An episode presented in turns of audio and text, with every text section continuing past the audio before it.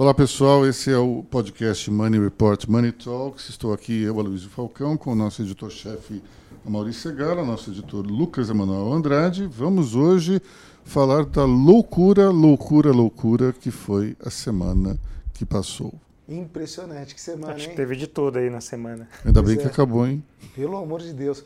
Vocês já repararam, toda semana a gente fala mais ou menos isso. Que semana foi essa? Não, mas essa- Mas Essa ganhou. essa foi a essa em mais... especial foi inacreditável. Fazia tempo que eu não vivia tantas emoções assim, como diria Roberto Carlos. Pois é, eu também. Fortes emoções. Bom, começando pela Bolsa, que foi o epicentro da maluquice total. Pois é, a Bolsa teve quatro circuit breakers essa semana, né? Foram quatro, né? Lucas? Quatro, isso. Quatro, Sendo dois no mesmo dia. dois E um circuit breaker de alta que eu acho que foi inédito. Nunca Ah, teve nunca na teve. história da Bolsa Brasileira um circuit breaker de alta. E dois no mesmo dia também foi a primeira vez na história. Que é uma Vem coisa. cá, nos Estados Unidos já teve dois num, num dia só, ou então um circuit breaker de alta, porque eu não me Não- lembro disso não ter me lembro acontecido. também, não me lembro. Agora, essa volatilidade é uma loucura, né? É impressionante. Hoje, por exemplo, a Bolsa está subindo, está fechando, o Bovespa Tá está subindo 13%, 13%. quase 14%. Quase dá um, um outro circuit breaker. Pois é. Magazine Luiza caiu ontem 25%, hoje está subindo 20%. Uma maluquice. Bom, vamos começar com o fator que fez tudo isso eclodir, que foi a queda do preço do petróleo. O petróleo isso- desabou e começou a confusão, mas a continuidade não teve a ver com o preço da do petróleo, certo? Não, Sim. é, foi o coronavírus, né? O pânico começou, na verdade, no domingo à noite, né? Domingo à noite já se sabia que ia ter esse, essa queda brutal no preço do petróleo, já estava todo mundo em pânico no, no Twitter, se você já acompanhava ali, que a segunda-feira, a abertura da semana, já prometia. Agora, interessante, né, Lucas, que a queda do preço do petróleo se deve também, em parte, ao coronavírus.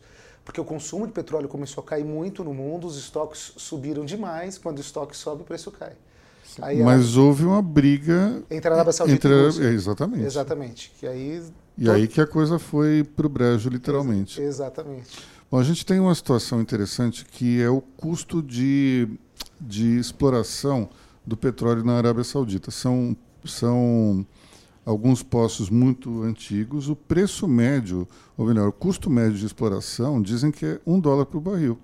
Então, se o sujeito cobrar 10 dólares por barril, por exemplo, está ainda ganhando um dinheirão. Sim, claro. Portanto, a Arábia tem condições totais de, de abaixar o preço. Agora, foi interessante porque eh, nas duas últimas crises do petróleo nos anos 70, a crise foi motivada justamente porque o petróleo subiu. Exato. Agora E dessa exato. vez nós tivemos uma crise porque o petróleo caiu. É, exato. Então vamos lá, explica para os nossos ouvintes, Amaury, por que, que quando o petróleo cai é tão pernicioso quando o petróleo sobe? Bom, primeiro acho que é importan- importante a gente dizer que foi a maior queda do preço do barril do petróleo desde a Guerra do Golfo. Né, A Guerra do Golfo foi em 90, 91, 91, 1991. que é uma coisa impressionante, quer dizer, mais um recorde né, que a gente teve aí de, de indicadores. A gente teve todos os indicadores negativos da Bolsa e também indicador negativo do, do, do petróleo. né. Agora você me perguntou por que, que o preço do petróleo... Por que, que a crise ocorre também quando o preço cai, não só quando o preço sobe? Bom, quando o preço do petróleo cai, por exemplo, isso afeta todos os grandes produtores globais. Petrobras, por exemplo, que- é uma das maiores produtoras do mundo, ah, ah, a receita dela evidentemente vai despencar quando você tem uma queda de produção. Mas tem também um efeito é, de contaminação, né? Você Sim, cria um exato. pro- como na subprime, você criou um problema de é, um problema setorial. Esse setor ele começa a entrar em default, ele vai contaminando todos e no E efeito esse efeito se cascata. alastra para todo o setor. Exatamente. Mas tem um outro ponto que muitos economistas falaram ao longo desse, dessa semana, que é a supervalorização dos ativos de renda variável no mundo inteiro. Não é questão nem do Brasil, acho que aqui no Brasil até muita pessoa física entrou na bolsa, isso deu uma certa inflada nas cotações, mas no mundo inteiro você já via uma supervalorização. O que se diz, evidentemente, entre os economistas é que quando você tem uma supervalorização, qualquer motivo besta acaba servindo para trazer esses valores à realidade. E é uma teoria que se usa para explicar a queda tão Acentuada. né? acentuada das bolsas aí na segunda-feira. Aham. Mas depois tudo mudou. Ou melhor, tudo piorou com a questão do coronavírus. O mercado panicou, né? Para usar um. Acho que não existe esse verbo, mas que o mercado adora usar. Se não existe, vai ficar existindo. o mercado panicou de um jeito que, olha, me surpreendeu, surpreendeu todo mundo, né? Aqui o movimento foi esse, né? O pânico caiu muito, no outro dia, opa, é oportunidade, todo mundo foi, comprou, aí caiu de novo, hoje está Hashtag SQN. Só que não. Só que não. né? Exato. Agora, de fato, havia um consenso entre os especialistas que os ativos estavam caros, né? Todos eles falavam, estavam Sim. sobrevalorizados, de fato. Aí não é que seja uma bolha, mas se você tem ativos caros demais, uma hora vai, vai ajustar. E qualquer que seja o motivo. Qualquer que seja o motivo. Aí tem um motivo de que de fato é grave, que aí a tendência é, é ajustar demais. É, eu acho que seria interessante a gente explicar a razão pela qual o coronavírus derrubou os mercados, que eu acho que isso é uma coisa importante. É, o fator que eu acho que mais dramático que provocou as quedas, a fala do presidente Donald Trump, fechando o, o tráfego aéreo, melhor, o, o trânsito entre cidadãos eh, europeus eh, para os Estados Unidos, e, e, isso acho que provocou eh, toda a questão.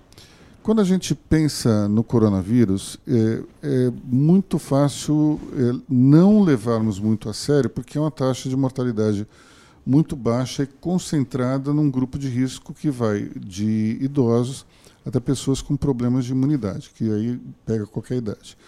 Mas o ponto central é o seguinte: quando você coloca essa contaminação num nível industrial, no, numa população muito grande, você estressa o sistema de saúde de uma maneira terrível. Então, um áudio famosíssimo aí que circulou, eu pelo menos recebi acho que umas 40 vezes, o do professor Fábio Jateni, Exato. que eu acho que não é nem infectologista, acho que ele é cardiologista, mas enfim, como ele participou de uma de uma reunião, ele, ele gravou esse áudio para uma pessoa e isso viralizou.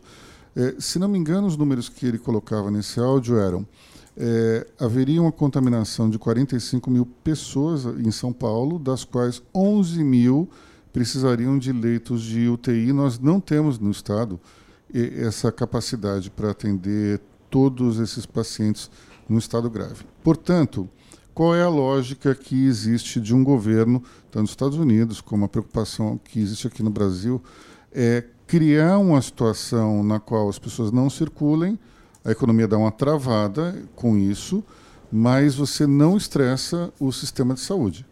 Porque com o sistema de saúde estressado, você cria outros problemas que são incontroláveis. Portanto, a, o, a ideia do governo é você cria condições para que as pessoas não saiam de casa, ou não participem de grandes eventos, ou não, não circulem. Com isso, a curva de contágio ela é um pouco menos agressiva. É, em vez de começar rápido, terminar rápido, ela vai ser um pouco mais lenta, mas com isso você consegue preservar o sistema de saúde privado e público e, portanto, não se cria um problema maior. Então, existe uma lógica para todo mundo ficar em pânico do ponto de vista macroeconômico. Não existe motivo para ficar em pânico do ponto de vista de saúde, porque afinal de contas você está trabalhando com uma situação é, muito focada nesse grupo de risco. Alguém pode perguntar, mas e o que aconteceu na China? De fato, é um problema sério, mas o, o número de pessoas idosas na China é de 241 milhões de habitantes. Isso é maior do que o número de brasileiros. De, de brasileiros.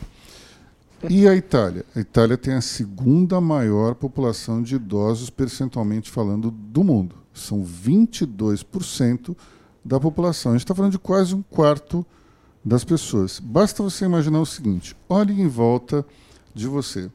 Você vai ver, sei lá, 10 pessoas. Isso significa que na Itália, cada 10 pessoas que você enxerga, duas são idosas. Agora, vamos transferir isso para uma situação de, de pandemia na qual se afeta principalmente os idosos. Vai ter um número percentualmente altíssimo, não Sim. tem jeito. Uhum. Portanto, aqui no Brasil, primeiro, nós temos um número bem menor de idosos. Nós nos aproveitamos, talvez, da experiência do que ocorreu na China e na Itália, e, portanto, dificilmente nós teremos o mesmo nível de penetração, pelo menos em termos percentuais, do que aconteceu nesses países. Mas o, o, número de vítimas talvez seja maior, porque nós temos uma população bem maior que a Itália. não maior do que a China, evidentemente. Mas então dá para entender a situação. Por que, que houve essa, essa trava no mercado de bolsa? Mas em compensação, hoje na sexta-feira tudo mudou. Tudo né? mudou. Porque, é, acho que o grande estresse que a, a, pandemia do coronavírus provoca, de fato, é a questão econômica. Né? A gente vai ter aí dois meses de dificuldades, isso é inegável. É, as operadoras de turismo estão sofrendo muito, as companhias aéreas, ninguém está viajando mais. Né?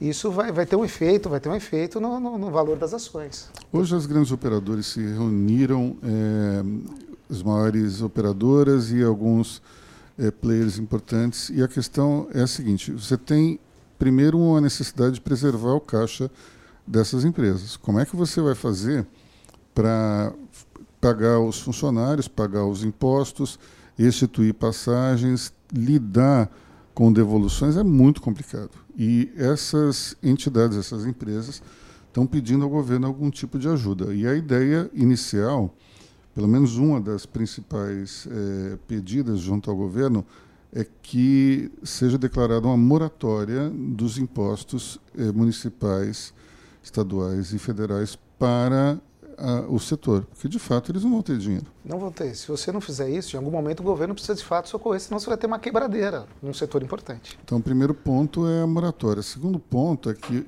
a impressão que eu tenho é que vai ser inevitável algum tipo de desemprego Sim. dentro desse mercado. Não vejo muito como resolver. Agora, como é que faz, por exemplo, as empresas de aviação? Porque elas têm obrigações junto aos reguladores tem que manter os voos. Como é que faz para manter os voos nessa situação? Talvez tirar o voo diário e virar um voo semanal. Um amigo, por exemplo, voltou essa semana de Orlando e ele disse que quando ele foi, ele foi na terça ou na quarta-feira, se não me engano. O avião estava vazio. Só quando ele voltou, o avião estava lotado. Qual a explicação? E eu tenho um amigo que mora em Miami que já me avisou que está voltando no sábado. Por que, que esses brasileiros estão voltando para o Brasil? Porque eles têm medo que o presidente Donald Trump interrompa também o tráfego em, com a América Latina. Então, se houve isso com a Europa, por que não, não vai haver aqui? E se você pensar bem, o, é muito provável que a gente tenha uma explosão em termos numéricos dos casos. Nada para se preocupar do ponto de vista de saúde. Mas, é, como o Brasil são Paulo, Rio de Janeiro são locais de alta densidade demográfica, é de se esperar que haja um número grande. Esse movimento pode, em tese, gerar um desconforto nos Estados Unidos e um fechamento de fronteira. É bem possível. Então, esses brasileiros estão voltando. E tem um outro fator adicional. Nós estamos chegando perto do Spring Break americano. Uhum só que como muitas escolas já resolveram fechar, emendaram com o Spring Break. Então, em tese, você tem famílias de brasileiros que moram é, lá fora que estão voltando, porque as crianças ganharam férias de duas ou três semanas. Então, por conta disso, está havendo esse movimento enorme. Agora, para a gente deixar uma mensagem positiva, assim, não ficar só na questão né, da sexta-feira, para a gente assustar os nossos ouvintes, a boa notícia é que, que a pandemia tem data para acabar.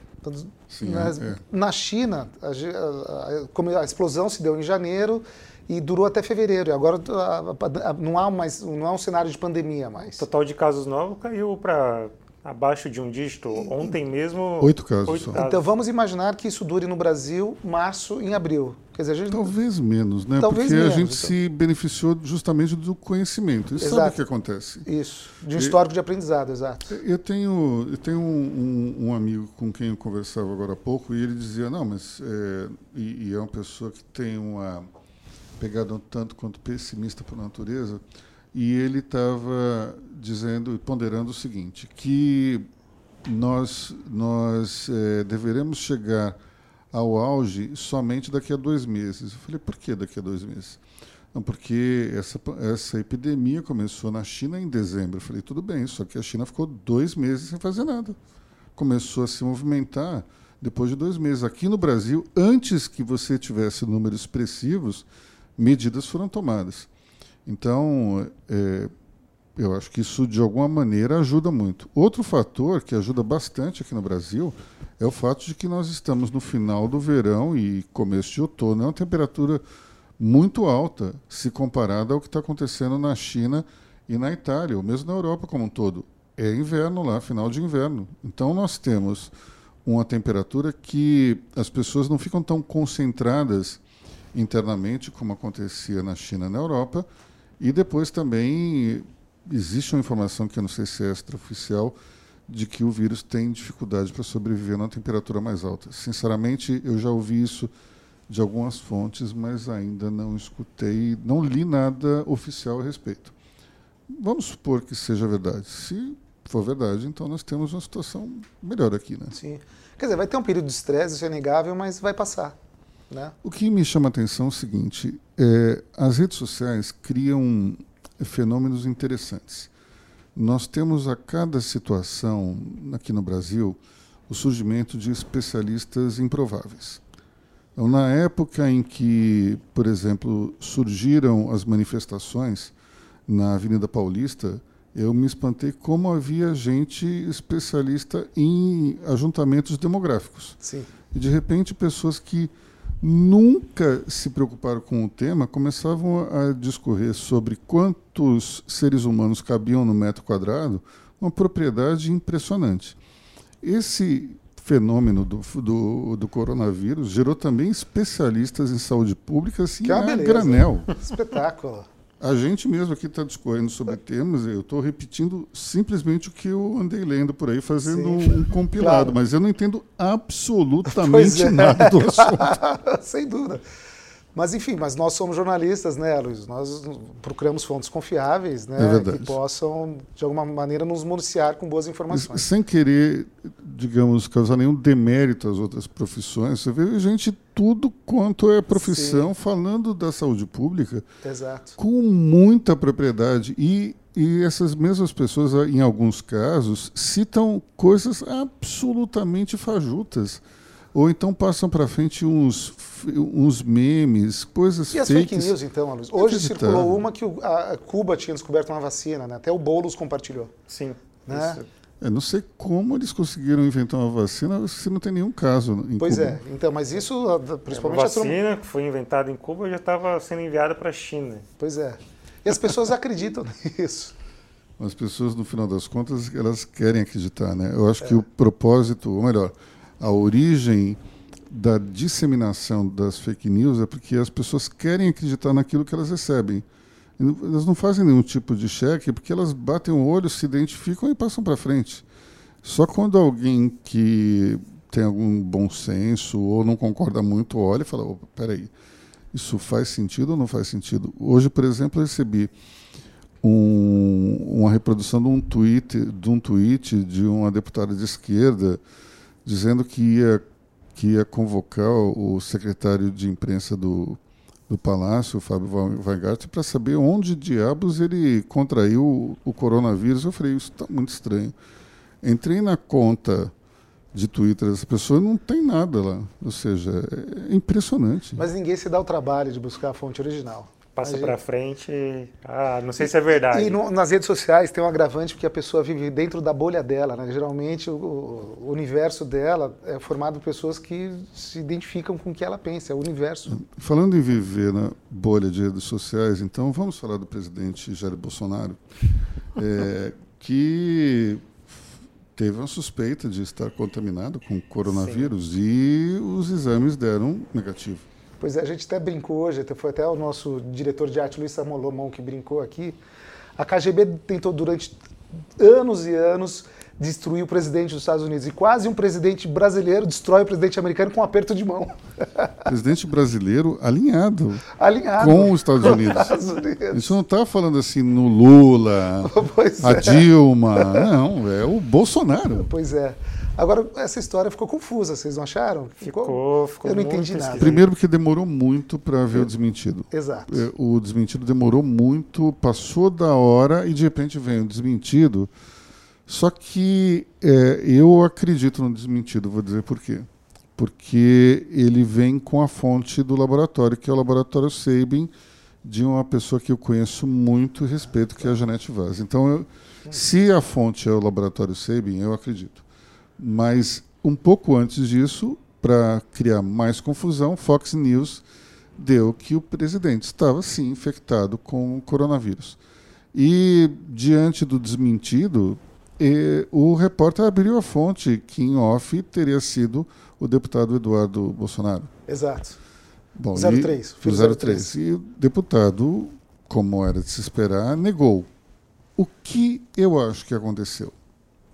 Sinceramente, acho que na conversa telefônica o repórter perguntou uma coisa e o deputado respondeu outra. Não entendeu direito o que estava sendo perguntado e respondeu de uma maneira meio, sei lá, atravessada.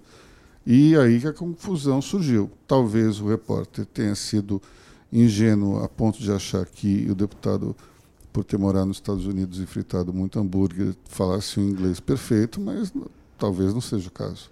Agora, nós discutimos aqui na redação, Aloysio, eu, eu, acho até que Bolsonaro com coronavírus seria positivo para eles. Não consigo imaginar porque isso seria negativo. Ele teria o discurso, ah, eu venci uma facada e agora venci o coronavírus. Não acho que ele teria nenhuma justificativa para mentir que tem coronavírus e na verdade não tem. Também acho que não. Não faz sentido. Não é? Não, não, não... Mas por que, que as pessoas, eu acho que também ficaram um tanto quanto céticas a respeito disso? Porque o secretário de comunicação, Fábio Weingarten, está com coronavírus e antes disse que não estava, estava super bem de saúde, sendo que ele não estava. Um dia antes, um dia antes. antes. publicou no Twitter, ainda num tom mais debochado, falando agora falando da minha saúde, mas estou bem. Até citou o Drauzio Varela. É, então teve esse tom de deboche no dia seguinte veio a confirmação de que ele está com o coronavírus. Não, e gozar, o prefeito de Miami hoje eh, foi diagnosticado com coronavírus, né? ele se encontrou com, com o Weingarten. Né? Bom, então nós temos o prefeito, temos o secretário, o titular da SECOM, mas curiosamente o Bolsonaro e o Trump não. E, e parece que tem uma outra pessoa da comitiva dessa viagem dos Estados Unidos, uma advogada. Advogada, Karina Cufa, ela não era da comitiva. Não era da comitiva? Não, ela participou do evento, a, a Karina Cufa a quem eu conheço pessoalmente, ela é uma, ela é advogada do presidente Bolsonaro. Uhum. Ela foi por conta própria ao evento, onde muitos brasileiros foram. Sim. Mas ela não estava na comitiva. Mas ela está com o coronavírus. Sim, testou positivo. Está isolada em casa. É? Sim, é. confirmado. Sim, está tá, tá em casa, isolada, mas ela não foi, não era da comitiva. Então, me surpreende uma coisa: um ambiente como uma cabine pressurizada de avião é o local ideal para a proliferação é. de, um, de um vírus. Eu acho estranho que só o Fábio Weingart esteja contaminado, mas tudo bem. E, e, como eu falei, não duvido é, do laudo do laboratório Sabin, que eu confio plenamente na, na doutora Janete Vaz. Mas é, eu acho estranho que somente um integrante da comitiva esteja. Até dá para entender, porque o Bolsonaro fica lá no fundo do avião, tem uma cabine lá. O Lula, quando criou o avião, fez uma cabine maravilhosa, é. um, um, uma, uma cama de casal e tal. Né? Mas, enfim, é, acho estranho ninguém mais ter mostrado os seus sintomas, a, a não ser a advogada do presidente e o prefeito de Miami. Né? Exatamente. Bom, nós tivemos uma baita confusão no início da semana também, que eu acho que ajudou para turbinar um pouco o dólar, que foi a derrubada do veto presidencial ao BPC, que é o benefício de prestação continuada, é isso? Isso aí. É isso aí, né, Lucas? Uhum. Bom, vamos explicar para os benefício ele ia contemplar uh, pessoas com renda de até 260, não é isso? São pessoas defici são deficientes, certo? É, idosos pessoas e pessoas tipo, com deficiência. Pessoas com que não conseguem se não manter é, Não necessariamente uma deficiência mental, pode ser física. Isso, exato. É, família com renda mensal inferior a 25% do salário mínimo, então cerca de 260. E aí aumentou para o projeto, era para aumentar para ah. 500 reais, né? Sim, 522,50.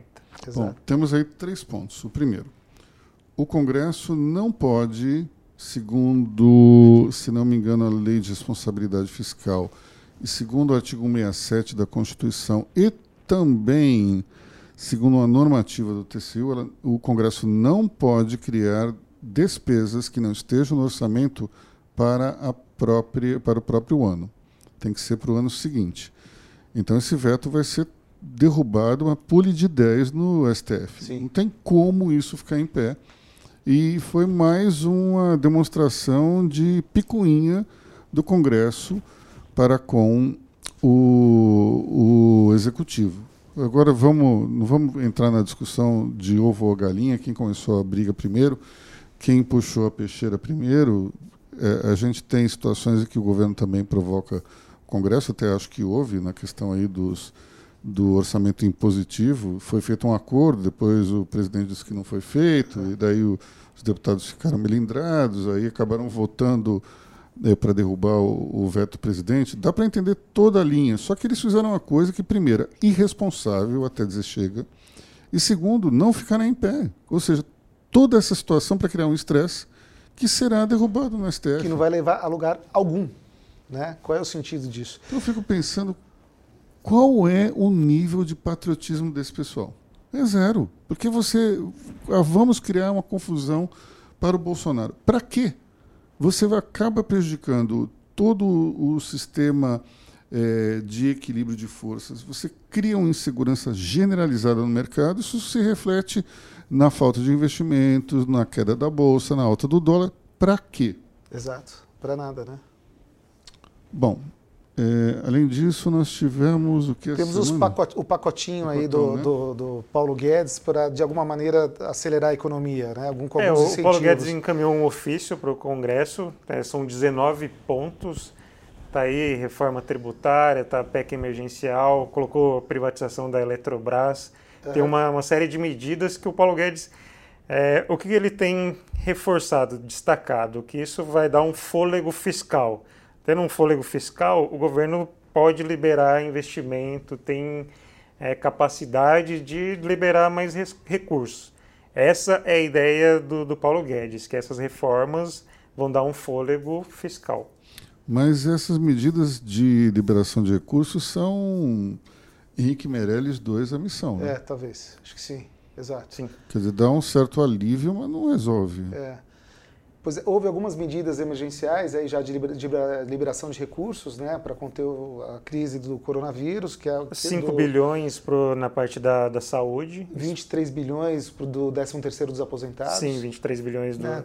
é um dinheirinho que vai estar na economia, quer dizer, causa algum impacto, mas não muito. Né? Mas de alguma forma a gente de fato precisa, porque como nós dissemos no início da conversa, serão dois meses difíceis. Né? Mas, cara, vocês acham que quando você libera, por, por, exemplo, vamos voltar um pouco lá atrás no, no governo Temer, quando houve uma liberação, acho que do FGTS. É, foi do FGTS. É, teve uma, essa liberação de dinheiro e tal. Isso deu uma mexida, mas não foi exatamente não. uma grande deu coisa. Deu uma mexidinha, eu lembro, deu uma mexidinha no varejo. Assim, no varejo, o cara compra uma TV aqui, uma geladeira ali só. Mas aí a gente estava numa situação que nem de longe era dramática como foi a, a, percepção dessa semana. Exato. Quando você olha o big picture, quando você olha o ano inteiro, óbvio que não vai ser assim. Mas essa semana foi um trágico o negócio. Pois é. Ontem eu percebi assim pessoas que normalmente são ponderadas, têm a cabeça no lugar, absolutamente desesperadas. Ontem foi o dia mesmo que parecia que o mundo ia acabar. Tudo estava dando errado, o cenário era de muito pânico. Hoje é o contrário, já tem alguma é uma cautela. Mas é, mas é, o medo é perceptível, né? Eu notei hoje, inclusive, menos trânsito na cidade. Não sei se vocês notaram Sim. isso já. E fomos estar no restaurante que está super lotado todo dia e hoje está mais ou menos vazio. Eu, para vir trabalhar aqui, eu moro no, no, interior, como você diz, né, Luiz? Pego Raposo Tavares todo dia, que é sempre o um inferno. Hoje estava livre de ponta a ponta, que é algo que eu não vejo nunca. Então, mas aí a gente tem que pensar no seguinte: várias escolas é, não têm aula é, por, por, cada uma pela sua razão, mas a fonte é o, o coronavírus, faculdades. Exato. Isso tudo tá, acaba também ajudando. Sim. Mas, além disso, tem um certo medo. Várias empresas é, promoveram um trabalho remoto, no home office, então isso acaba melhorando o trânsito. Agora, essa questão de suspender aulas, tudo, eu acho que isso precisa ser feito uh, em parceria com as autoridades sanitárias, né, com as autoridades da saúde. Pode, eu acho que a escola não pode tomar essa decisão sozinha. O governador Witzel parece que proibiu uh, as aulas no Rio de Janeiro, não proibiu, foi? tanto escolas públicas quanto privadas. Né? Antes disso, a UFRJ e a UFF já haviam anunciado que tinham cancelado as aulas. Aqui em São Paulo, a Unicamp, a Unicamp já suspendeu as aulas, USP ainda não, acho que só a Unicamp, né? Teve um caso na Poli. E, o segundo caso da USP, né? Teve isso. um na geografia e um na Poli, né? O, o, caso da geografia é inacreditável, porque o hospital universitário agiu com uma maneira, de uma maneira tão irresponsável que a pessoa teve que voltar na terceira vez para poder receber um, um, exame. Então fica realmente complicado, né? No INSPER teve caso também? O INSPER está fechado, né? Também foram suspensas no, no INSPER as aulas? É, enfim, vai, ter um, vai ser um período difícil aí para todos nós, né? Mas vai passar. Se é possível deixar alguma mensagem para a turma aí. A questão acho que vai ser o talvez o, o seja algo bastante concentrado e me lembra muito a greve dos caminhoneiros. No sentido de que, se você pensar bem, durante a, a, a, greve dos caminhoneiros, como faltou gasolina, as pessoas andavam um pouco, circulavam menos. Exato. A gente olhava aqui, a avenida que passa do lado do nosso escritório ficava vazia, estava parado. Até seis e meia da tarde, o Sim. trânsito era ótimo. Então, está meio parecido tá com parecido. isso. Só que é concentrado, você não tem como manter uma economia parada tanto tempo. Não assim. dá, não dá, não é viável. O, o, jeito é aproveitar a Netflix, né? Aproveitar os canais de streaming, né? É o que vai aumentar, né? Se, se o pessoal está em home office. O pessoal está né? em home office. Mas é. o problema também do home office é o seguinte: você tá, você acha que não está trabalhando, mas está trabalhando o tempo todo. É, né? claro, sim. As pessoas têm uma, têm uma percepção de que estão em casa, e acho que até pior, porque elas estão trabalhando e sendo é, a todo tempo, de alguma maneira, é, desafiadas a manter a concentração. O problema do home office, essa semana eu falei com um especialista em tecnologias, é que as redes domésticas são mais suscetíveis a ataques de hackers.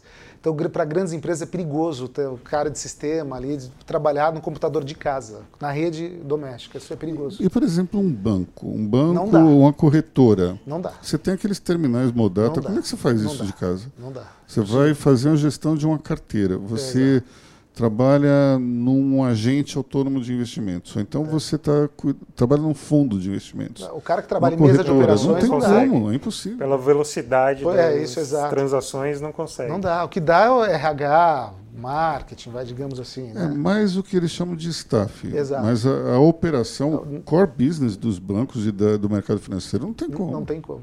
Não tem como. Bom, então acho que hoje estamos conversados porque já passamos os 30 minutos e como hoje é sexta-feira, nós precisamos desligar o, o nosso o gravador e postar logo uh, o, o, podcast para que todos ouçam e apreciem as, as opiniões de Bunny Report. Então é isso aí, pessoal. Muito obrigado pela atenção. Eu, Aloysio, estou indo embora para o fim de semana. Tchau. Tchau. Bom fim de semana e força. Bom fim de semana e fica o conselho para todo mundo, né? Lavar bem as mãos, passar álcool em gel. Acho que isso é. É, hoje eu fui no almoço com algumas pessoas, ninguém deu a mão para ninguém. Pois é. Todo mundo oi, oi de longe. Um, inclusive, imitou o cumprimento do, do Sr. Spock, do Jornal das Estrelas. E é então, isso aí, ninguém deu a mão para ninguém. Ao é. contrário daquele, daquela máxima que diziam no ninguém durante, solta a mão de ninguém, ninguém. solta a mão de ninguém lá na ninguém PUC pega nos anos 70 ninguém. ninguém pega na mão de ninguém. Então tá pessoal. Tchau tchau. Bom tchau fim de semana tchau bom para fim vocês. de semana